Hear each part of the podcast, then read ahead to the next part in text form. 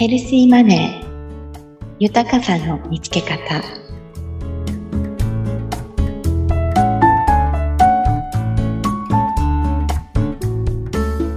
綱田美也です。第5回目はヘルシーマネーのサブタイトルでもある豊かさ。中でも豊かなお金についてお話しします。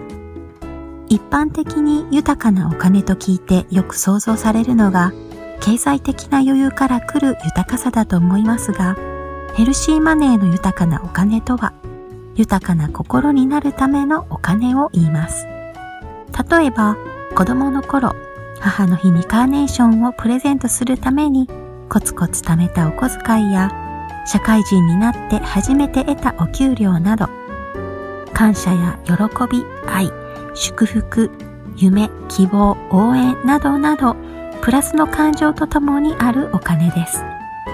毎日の生活を通して今すぐにでも豊かな心になるためのお金が存在していることに気づけると思います。そんな豊かな心になるためのお金で特に大切にしている一つ、お金との健全な関係についてお話しします。皆さんに質問です。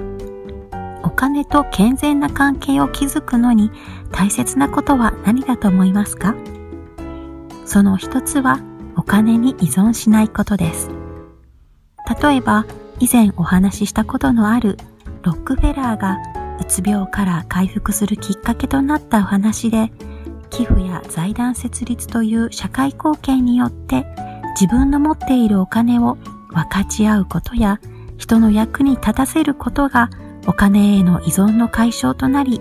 お金との関係性が変化したというお話があります。また、寄付や財団設立といえば文化背景もありますが、世界の大富豪は共通して行っていますね。アメリカの鉄鋼王として莫大な富を築いたカーネギーは、資産のほとんどをニューヨークのカーネギーホールや公共図書館などに寄付しています。そして経済的な豊かさと同時に心の豊かさも得ていたそうです。マイクロソフトの創業者のビル・ゲイツは世界の難病撲滅や貧困の減少などのために寄付する財団、ゲイツメリンタ財団を設立しています。と、かなり有名な大富豪を例に挙げましたが、この分かち合うことや人の役に立つことに金額の大きい小さいは関係ありません。大切なのは見返りを求めない心です。お金を通して見返りを求めない心が依存のない状態を作り、そこから得られる喜びや感謝が心を豊かにさせてくれます。これがお金との健全な関係で、また真の豊かさではないでしょうか。いかがでしたか？次回は豊かな心になるためのお金の2つ目をお話しします。楽しみにしていてください。